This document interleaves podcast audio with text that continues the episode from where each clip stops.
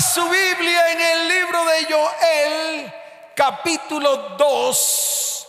Vamos a leer desde el verso 25 en adelante. Libro de Joel, capítulo 2, el verso 25 dice de la siguiente manera. Me gusta leer estas porciones bíblicas porque traen mucha revelación, mucha promesa. Estas palabras son las que Dios va a comenzar a cumplir en este tiempo. ¿Y a quién va a cumplir el Señor esta palabra? Pues a su iglesia. Y yo estoy seguro que muchos de los que están aquí anhelan recibir esta palabra como promesa firme para sus vidas. ¿Cuántos dicen amén? Dice la palabra del Señor. Y os restituiré los años que comió la oruga, el saltón, el revoltón y la langosta. Mi gran ejército que envié contra vosotros. Verso 26 comeréis hasta saciaros y alabaréis el nombre de Yahweh vuestro Elohim, el cual hizo maravillas con vosotros y nunca jamás será mi pueblo avergonzado. Verso 27, léalo conmigo fuerte, dígalo a la voz de tres, tres, y conoceréis que en medio de Israel estoy yo y que yo soy Yahweh vuestro Elohim y no hay otro. Y mi pueblo nunca jamás será avergonzado. Amén y amén. ¿Cuántos dicen amén? Esta promesa merece un fuerte aplauso. Fuerte ese aplauso.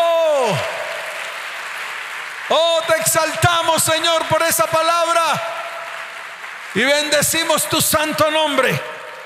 Escuche bien, Dios quiere restaurar tu vida y lo quiere hacer para restituir tus sueños. Sé que muchos de los que están aquí tienen sueños, anhelos y deseos, metas por cumplir, cosas en sus vidas que aún no se han dado, que las estamos esperando y que nos hemos sujetado a la palabra para que en algún momento Dios comience a cumplirla. Por eso Dios quiere restituir sueños.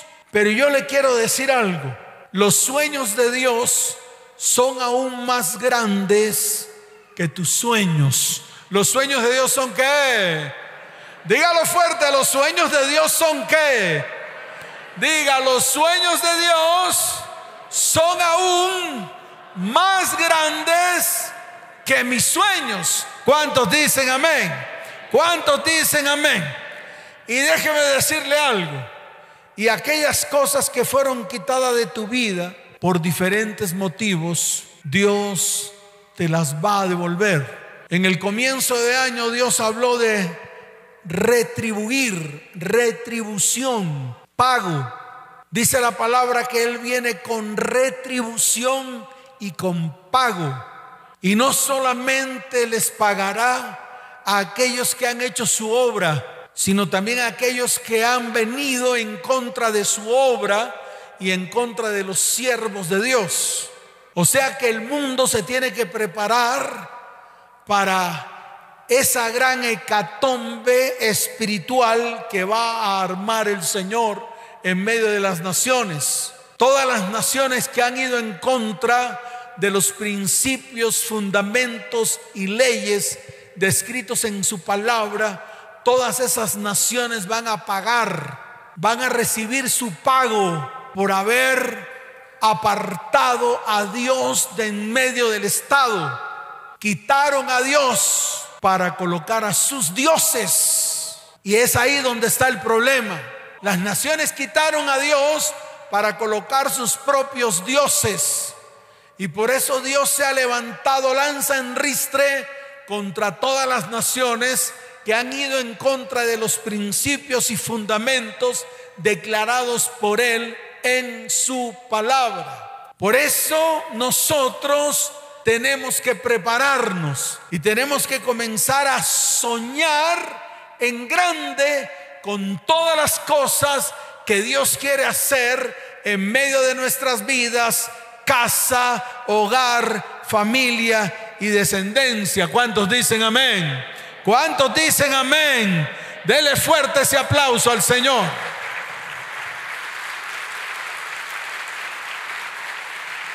Ahora, hay una gran diferencia entre restaurar y restituir. Porque en el libro de Joel capítulo 2, verso 25 dice, y os restituiré. Pero para poder restituir, primero tiene que restaurar. La palabra restaurar quiere decir volver algo a su condición original. Eso es lo que significa restaurar, volver algo a su condición original. Y sé que muchos perdieron el original. Sé que muchos se desviaron del propósito. Sé que muchos comenzaron a caminar por caminos oscuros. Y por esos caminos oscuros por los cuales caminaron, perdieron el rumbo. Y cuando quisieron retomarlo, ya fue demasiado tarde y no volvieron a encontrar el camino. Pero yo le quiero decir a la iglesia hoy, este es el tiempo de volver a retomar el camino, el camino del Señor, el cual nos lleva a una restitución, a una que, dígalo fuerte, a una que restitución plena de todo, absolutamente todo lo que se nos había perdido. Por eso la palabra restituir es devolver una cosa a quien la tenía antes. Entonces yo pregunto, ¿cuántos han perdido algo en su vida? Levanta la mano. Muchos. Por esto esta palabra es para la iglesia hoy. Muchos han perdido la honra. ¿Cuántos han perdido la honra? ¿Cuántos han perdido la honra?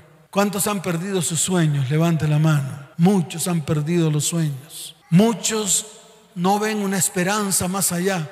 Muchos no ven un destino, ni una meta, ni un propósito. Y eso lo veo hoy en día en los jóvenes. Jóvenes sin propósito, jóvenes sin destino.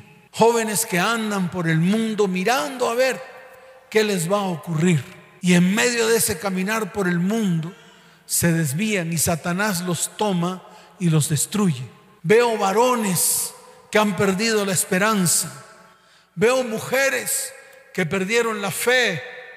Veo mujeres que Dios quiere levantar en este tiempo y no han podido debido a que todavía llevan la marca del pecado en medio de sus hombros.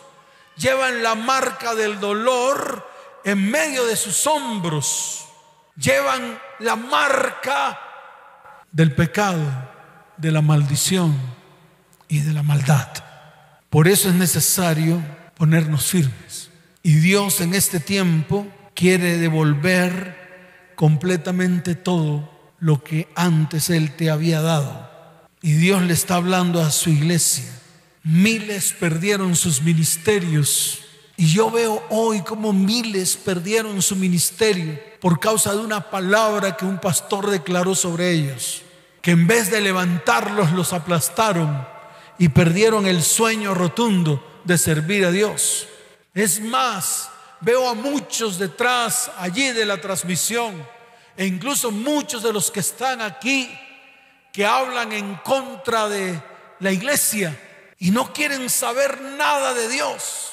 Me he tropezado con muchas mujeres y muchos varones muchos jóvenes y muchas jovencitas que hablan pestes de las iglesias donde estuvieron, porque los ultrajaron, porque los trataron mal, porque los maldijeron, porque cuando se equivocaron no fueron capaces de extender sus manos de bondad y misericordia sobre ellos para volverlos a levantar.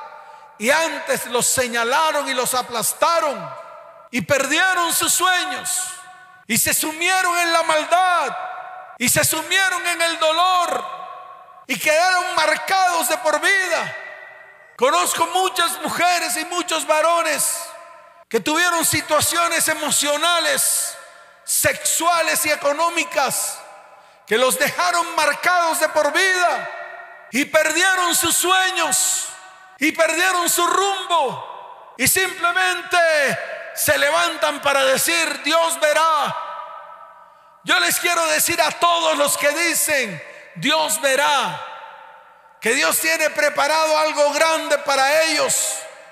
Aquellos que perdieron la honra, aquellos que perdieron su familia, aquellos que perdieron sus hijos, aquellos que perdieron su economía, aquellos que perdieron sus empleos, aquellos que perdieron sus empresas.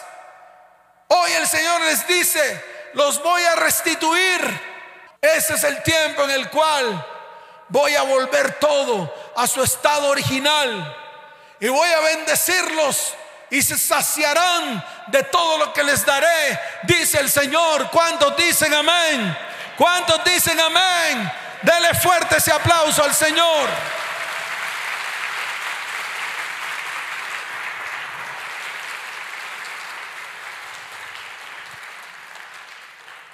Por eso todo perjuicio que te causaron, Dios lo va a restaurar y te va a restituir porque es tiempo de restitución. ¿Es tiempo de qué? Dígalo fuerte, ¿es tiempo de qué? Levante su mano al cielo y dígale, Señor, ese es el tiempo de mi restauración y es el tiempo de mi restitución. ¿Cuántos dicen amén? Démosle fuerte ese aplauso al Señor. Fuerte ese aplauso.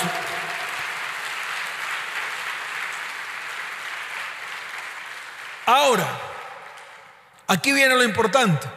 La restauración y la restitución en nuestra vida no se dará hasta que tomemos la decisión de reconstruir nuestra relación con Dios. Si no reconstruimos nuestra relación con Dios, nada va a pasar. Si no nos acercamos a Él para reconstruir ese tiempo de intimidad delante de su perfecta presencia, nada va a pasar. Si queremos que Dios restaure y restituya todo aquello que perdimos en nuestra vida, tenemos que comenzar a poner en orden todo aquello que está desordenado. Y se lo voy a volver a repetir porque de pronto no le entendió. Tiene que comenzar a poner en orden todo aquello que está desordenado. Cuando usted coloca en orden o comienza a poner en orden todo aquello que está desordenado, Dios comienza a extender su mano. Dios comienza a qué? A extender su mano. Y cuando Dios extiende su mano, déjeme decirle algo no es para aplastar, sino es para levantar. Y la pregunta es, ¿cuántos quieren ser levantados? Levante la mano, levante su mano y dígale, Señor, en este tiempo yo quiero ser levantado.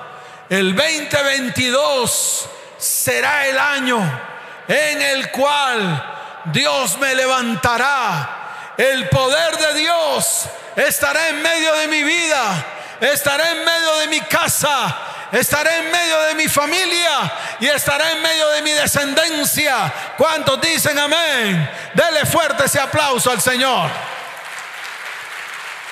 Ahora, en la palabra encuentro algunos ejemplos de personas que fueron no solamente restauradas, sino también personas que fueron restituidas.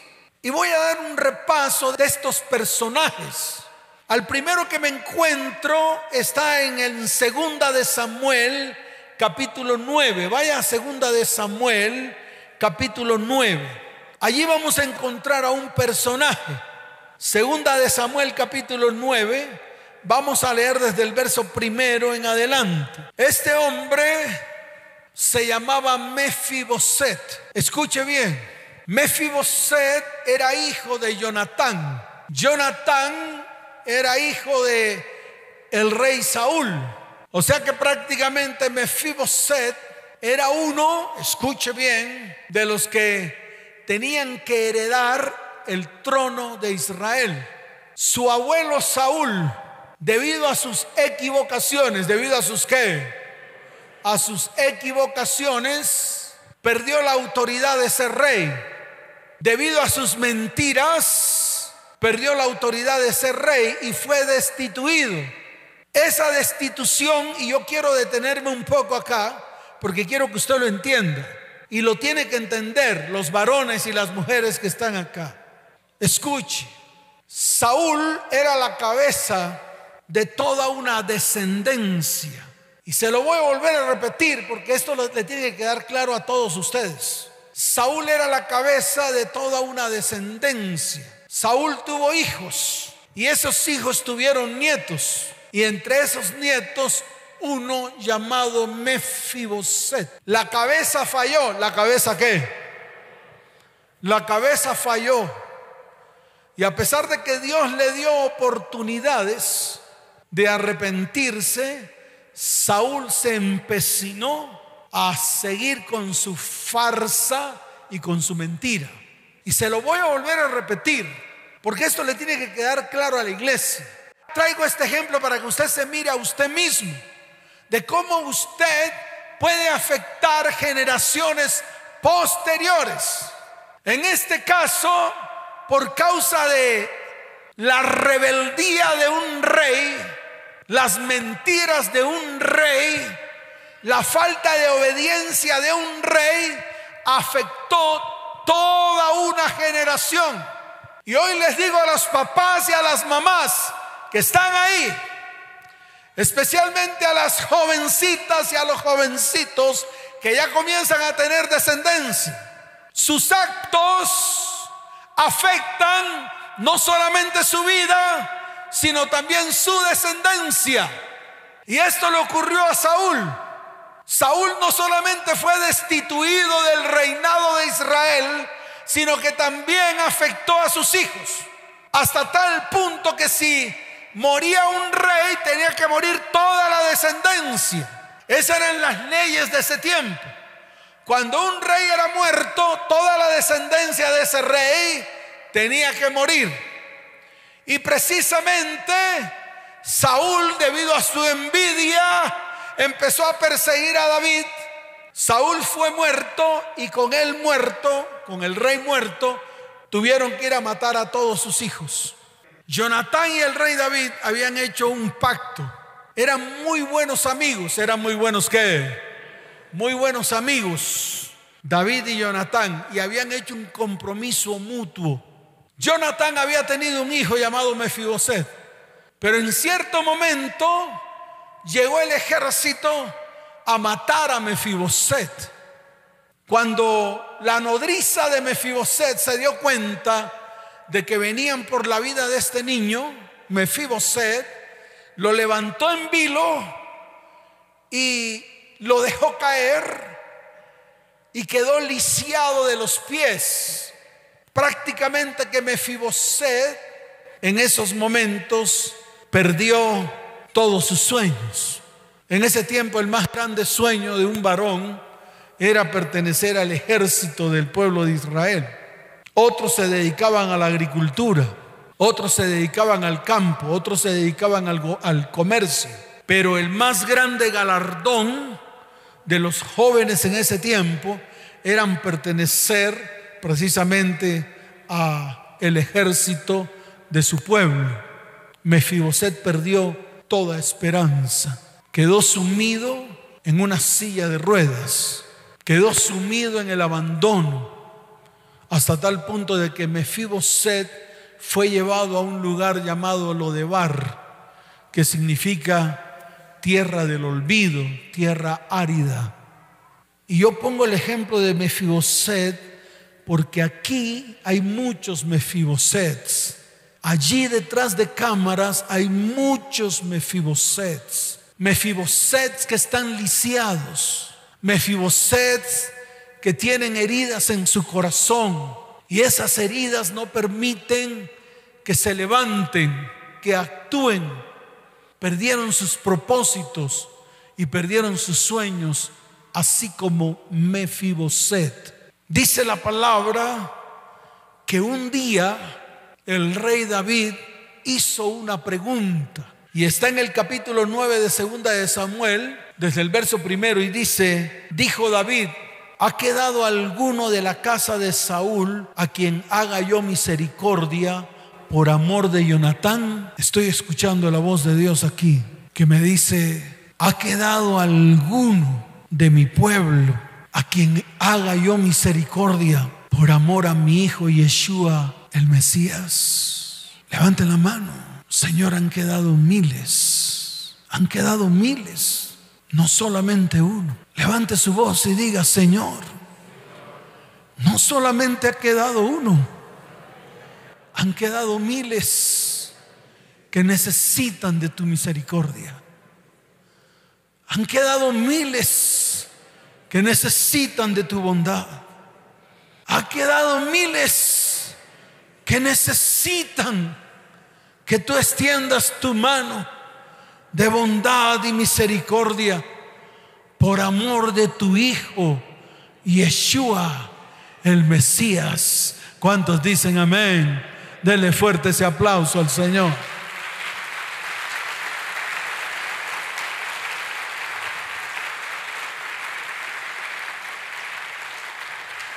Verso 2. Y había un siervo de la casa de Saúl que se llamaba Siba, el cual llamaron para que viniese a David. Y el rey le dijo, ¿eres tú Siba? Y él respondió, tu siervo. El rey le dijo, no ha quedado nadie de la casa de Saúl a quien haga yo misericordia de Dios. Y Siba respondió al rey, aún ha quedado un hijo de Jonatán lisiado de los pies. Levante su mano y dígale, Señor, yo soy ese, lisiado, no solamente de los pies, lisiado en todas las partes de mi cuerpo y en todas las partes de mi alma, que necesita que tú extiendas tu mano de bondad y misericordia. La misericordia de Elohim en medio de nosotros, en medio de su pueblo Señor, ven, te necesitamos. ¿Cuántos dicen amén? Verso 4. Entonces el rey le preguntó, ¿dónde está? Y Sibal respondió al rey, he aquí, está en casa de Maquir, hijo de Amiel, en Lodebar. ¿Dónde estaba? ¿Dónde estaba? Tierra del olvido. Lodebar, tierra del olvido, tierra de sequías, tierra árida, tierra donde no hay pastos tierra donde el Salmo 23 no se cumple, tierra seca.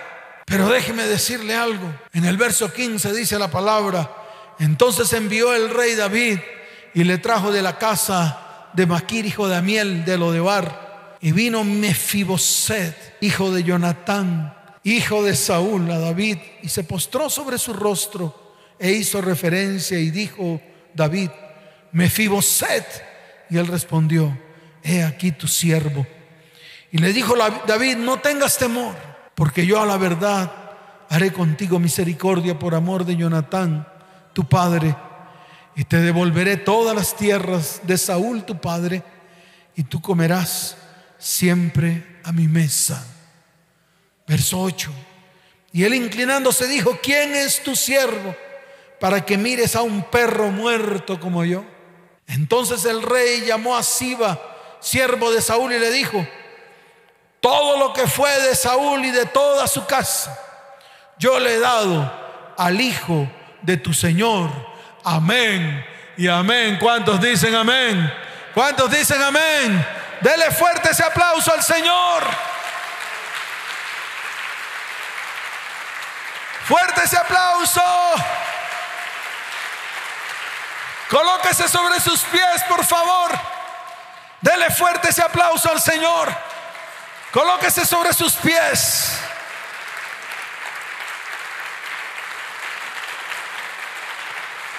Levante su mano y dígale, Señor, ¿por qué me miras a mí?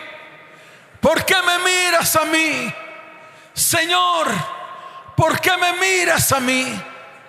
Mas el Señor te dice, porque quiero restaurarte y quiero restituirte. Y este es el tiempo en el cual voy a comenzar a ejecutar mi palabra sobre tu vida, sobre tu casa, sobre tu hogar y sobre tu familia. Y no te llamarás más perro muerto, no, te, no me llamaré más que. Dígalo fuerte, no te llamarás más que. Levante su mano y dígale, no me llamaré más perro muerto. Porque a partir de hoy el Señor me devolverá todo lo que me han quitado, todo lo que me han robado, todo lo que me han vituperado, todo me lo devolverá el Señor, porque el Señor cumple todas sus promesas. Dígale, Señor, y tú me prometes hoy que comeré siempre a tu mesa. ¿Cuántos dicen amén? Dele fuerte ese aplauso al Señor. Fuerte ese aplauso.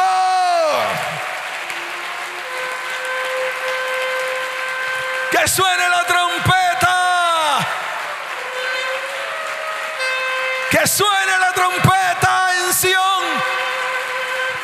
Anunciando las buenas nuevas de nuestro Señor. ¿Cuántos dicen amén? Dele fuerte ese aplauso.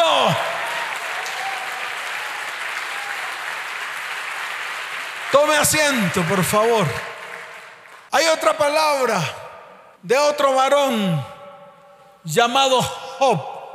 La gente no lee Job, porque cuando leen el libro de Job les da temor debido a que el libro de Job es uno de los libros más fuertes y pesados de la palabra. El libro de Job muestra cómo el mismo Satanás va delante del Señor y le pide la cabeza de Job.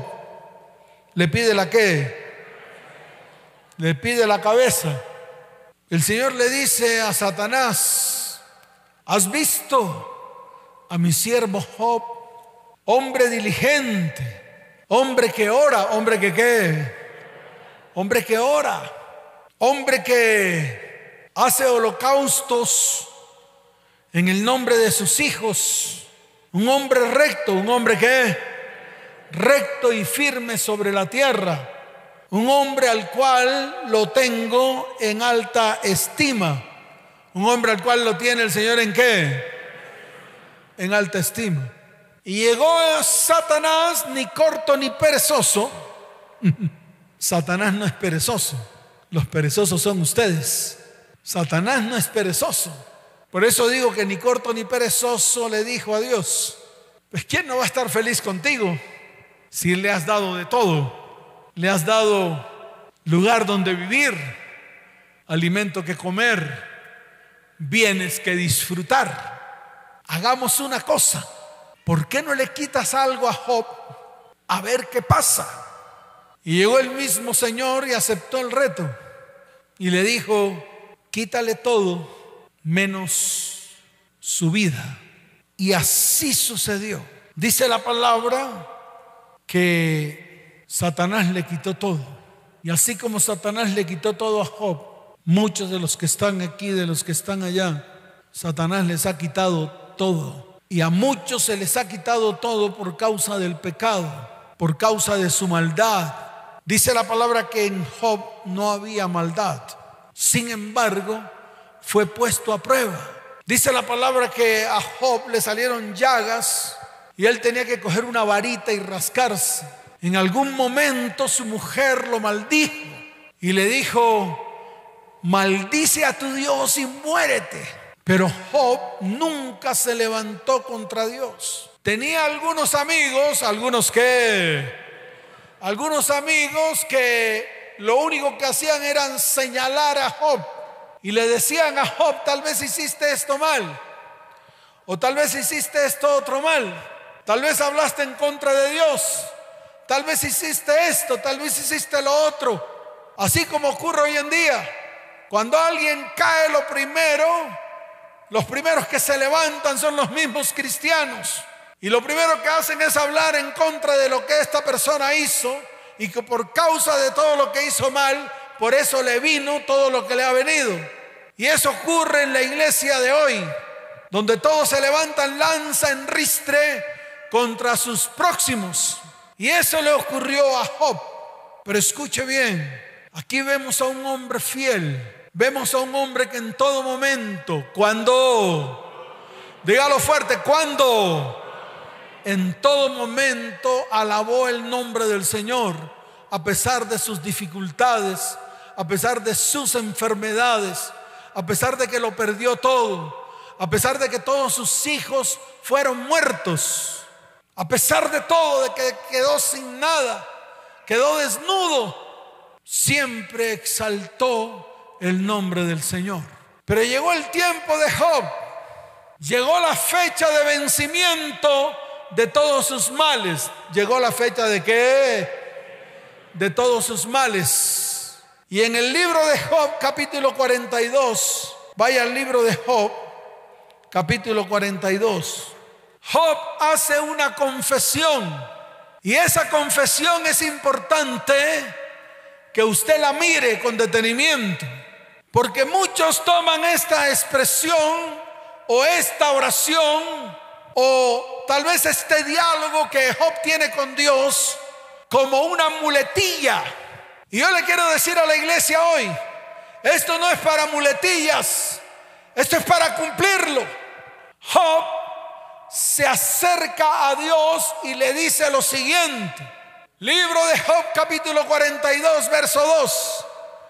Dice, yo conozco que todo lo puedes y que no hay pensamiento que se esconda de ti.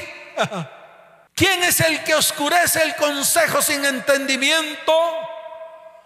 Por tanto, yo hablaba lo que no entendía cosas demasiado maravillosas para mí que no comprendía. Oye, te ruego y hablaré, te preguntaré y tú me enseñarás. De oídas te había oído, mas ahora mis ojos te ven. Por tanto, me aborrezco y me arrepiento en polvo y ceniza. Esta fue la oración que levantó Job delante de Dios, en medio de su dolor, en medio de su pobreza, en medio de su enfermedad, no se levantó contra Dios, antes agachó la cabeza y se humilló y dijo, Señor, es que prácticamente por tantos años no te había conocido. Y eso le ocurre a la iglesia de hoy. La iglesia de hoy no conoce a su Dios. La iglesia de hoy conoce a un Dios postín. La iglesia de hoy conoce a un Dios apaga incendios. La iglesia de hoy conoce a un Dios pelele que cree que se va a aguantar sus pecados y sus maldades porque no son capaces de volverse a Dios con todo el corazón y pararse firmes. Prefieren andar en medio de sus maldades, en medio de sus pecados y en medio de sus iniquidades. Job entendió que nunca había conocido a su Dios y que solamente lo había escuchado de oídas en charlatanerías en charlitas, todas motivantes. Yo no estoy aquí para motivarlo a usted a nada. Yo estoy aquí para que usted se pare firme y le diga al Señor, aquí estoy. Y me coloco mis calzones bien puestos para seguirte y hacer tu perfecta voluntad, así como lo hizo Job. ¿Cuántos dicen amén? Y si aquí hay alguien que lo quiera hacer, colóquese en pie, colóquese en pie. Y levante su mano derecha, levante su mano derecha, incline su rostro delante del Dios de lo alto. Y dígale, Señor, hoy reconozco Dígalo fuerte. Hoy reconozco que todo lo puedes y que no hay pensamiento que se esconda de ti. Señor, perdóname porque yo hablaba lo que no entendía. Todas tus maravillas no las comprendía. Por eso hoy te ruego con todas las fuerzas de mi corazón. Quiero hablar Quiero preguntar para que tú me enseñes, porque ciertamente de oídas te había oído, mas ahora mis ojos te ven. Señor, hoy me aborrezco y me arrepiento en polvo y ceniza.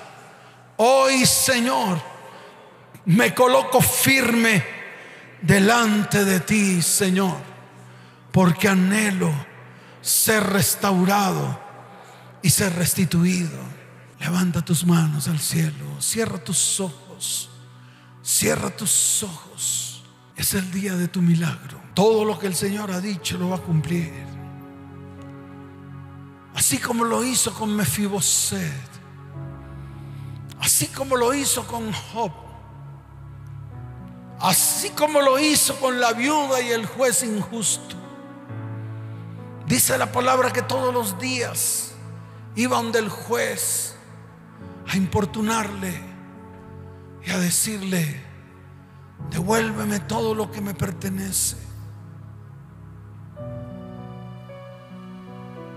Y el juez injusto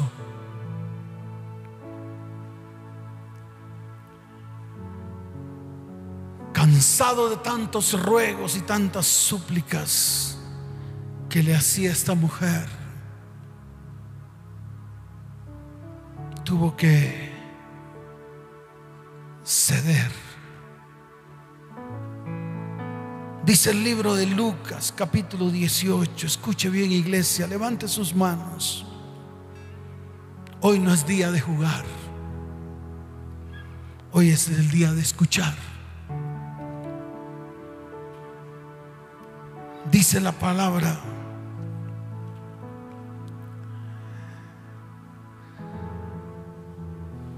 Y dijo el Señor, oíd lo que dijo el juez injusto.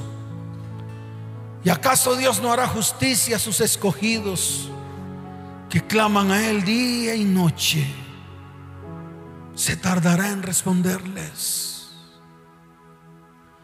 Os digo que pronto les hará justicia. Pero cuando venga el Hijo del Hombre, hallará fe en la tierra. Levante sus manos al cielo hoy.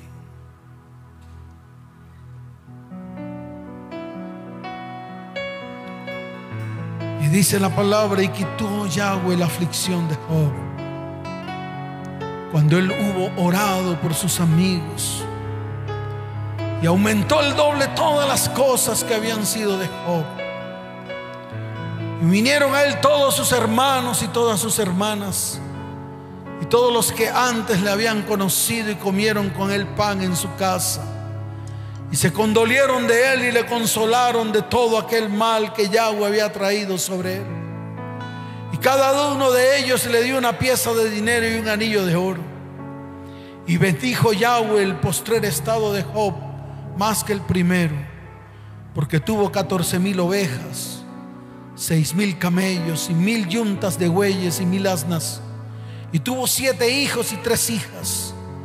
Llamó el nombre de la primera Yemima, el de la segunda Cesia y el de la tercera Keren Hapuk.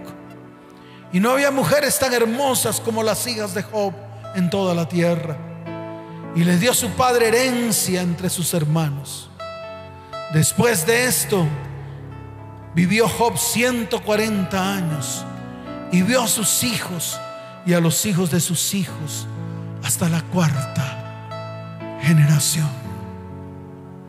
escuche. Si usted ha sido un Saúl,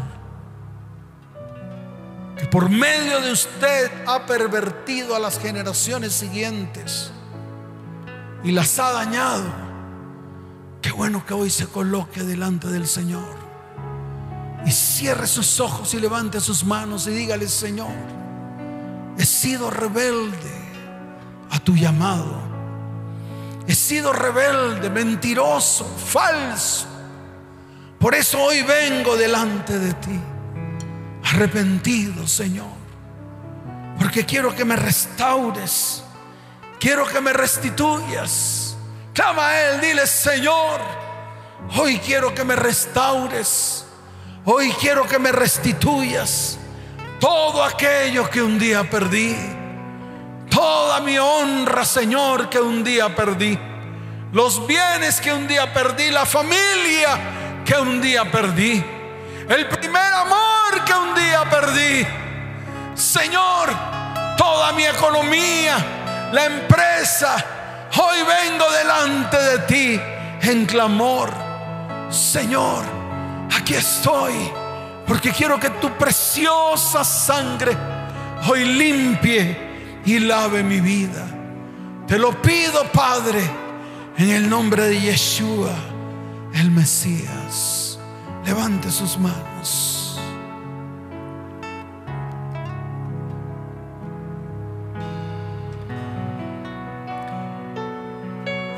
Levante sus manos, iglesia. Es el tiempo de restaurar su perfecta presencia en nuestras vidas. Es el tiempo de comenzar de no retroceder, sino de avanzar en los propósitos que Dios tiene para nuestras vidas. Preciosa sangre se derramó. Oh, preciosa sangre fluyó por amor.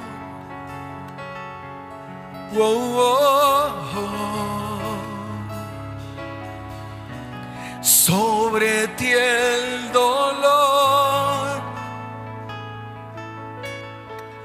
tus venas lloraron, Jesús, Jesús.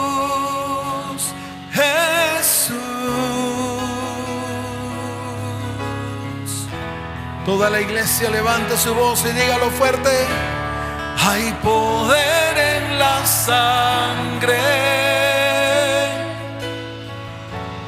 que fluya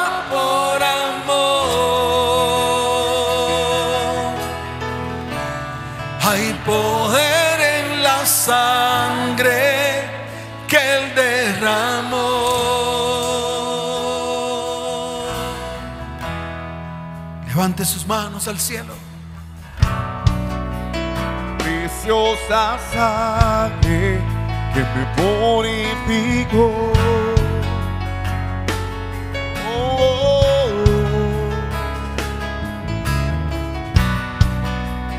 Preciosa sangre me transformó.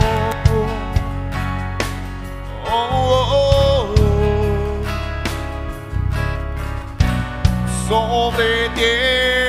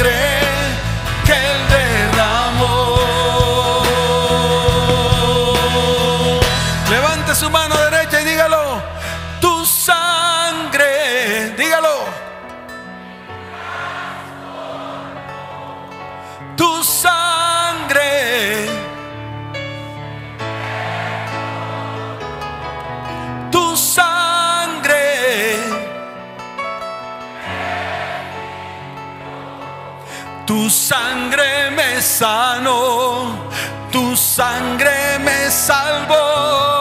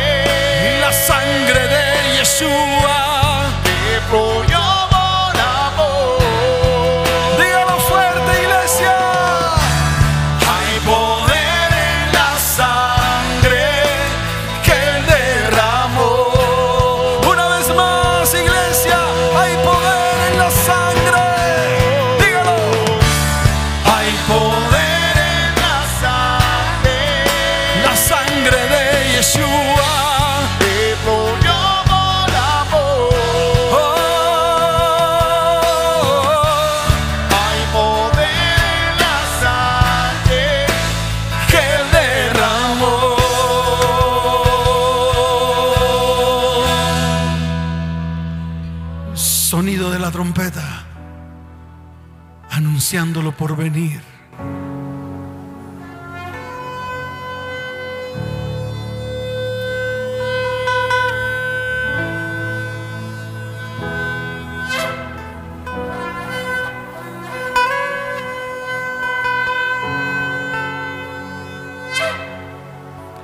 Las naciones van a temblar en la presencia del Señor.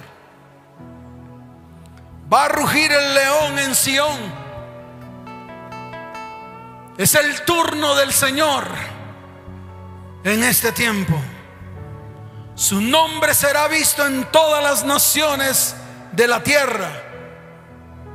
Y Él va a separar a los corderos de las cabras. Él va a hacer diferencia entre su pueblo y los que no son de su pueblo. Y la tierra se estremecerá. Y la iglesia será levantada.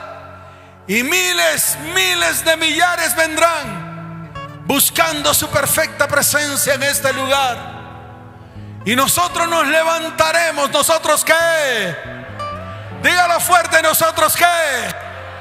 Nos levantaremos en el nombre de Yeshua el Mesías. ¿Cuántos dicen amén? ¿Cuántos dicen amén? Dele fuerte ese aplauso al Señor. Fuerte ese aplauso al Rey de Reyes. ¿Cuántos dan un grito de victoria? ¿Cuántos dan un grito de victoria? ¿Cuántos dan un grito de victoria? Dele fuerte ese aplauso al que vive por los siglos de los siglos.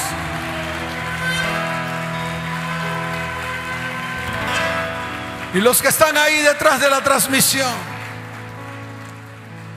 quiero que inclinen su rostro. Si han venido por primera vez a esta transmisión,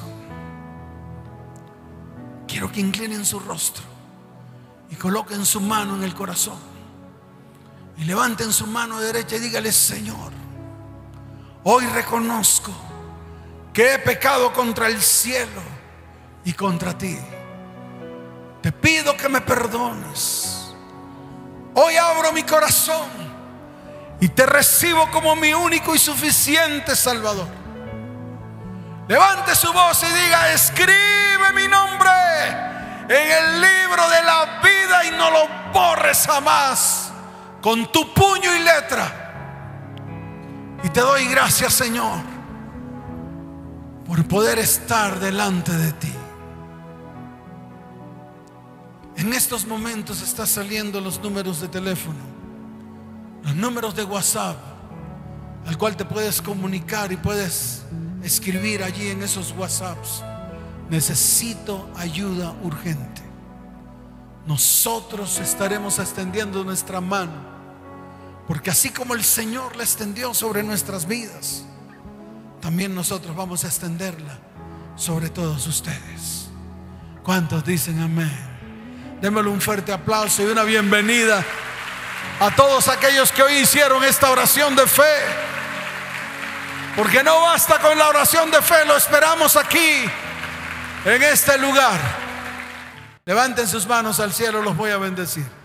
Padre, bendice a tu iglesia, iglesia cristiana ETP, te bendigo con abundancia de paz, te bendigo con salud, te bendigo con prosperidad. Iglesia, tienes mucho que hacer y una de las primeras cosas que tienes que hacer es arrepentirte y venir delante de la presencia del Señor y tomar decisiones firmes en tu vida, en tu familia y en tu descendencia. Iglesia, te bendigo, ven paz. Les amo con todo mi corazón. Nos vemos. Chao, chao. Bendiciones.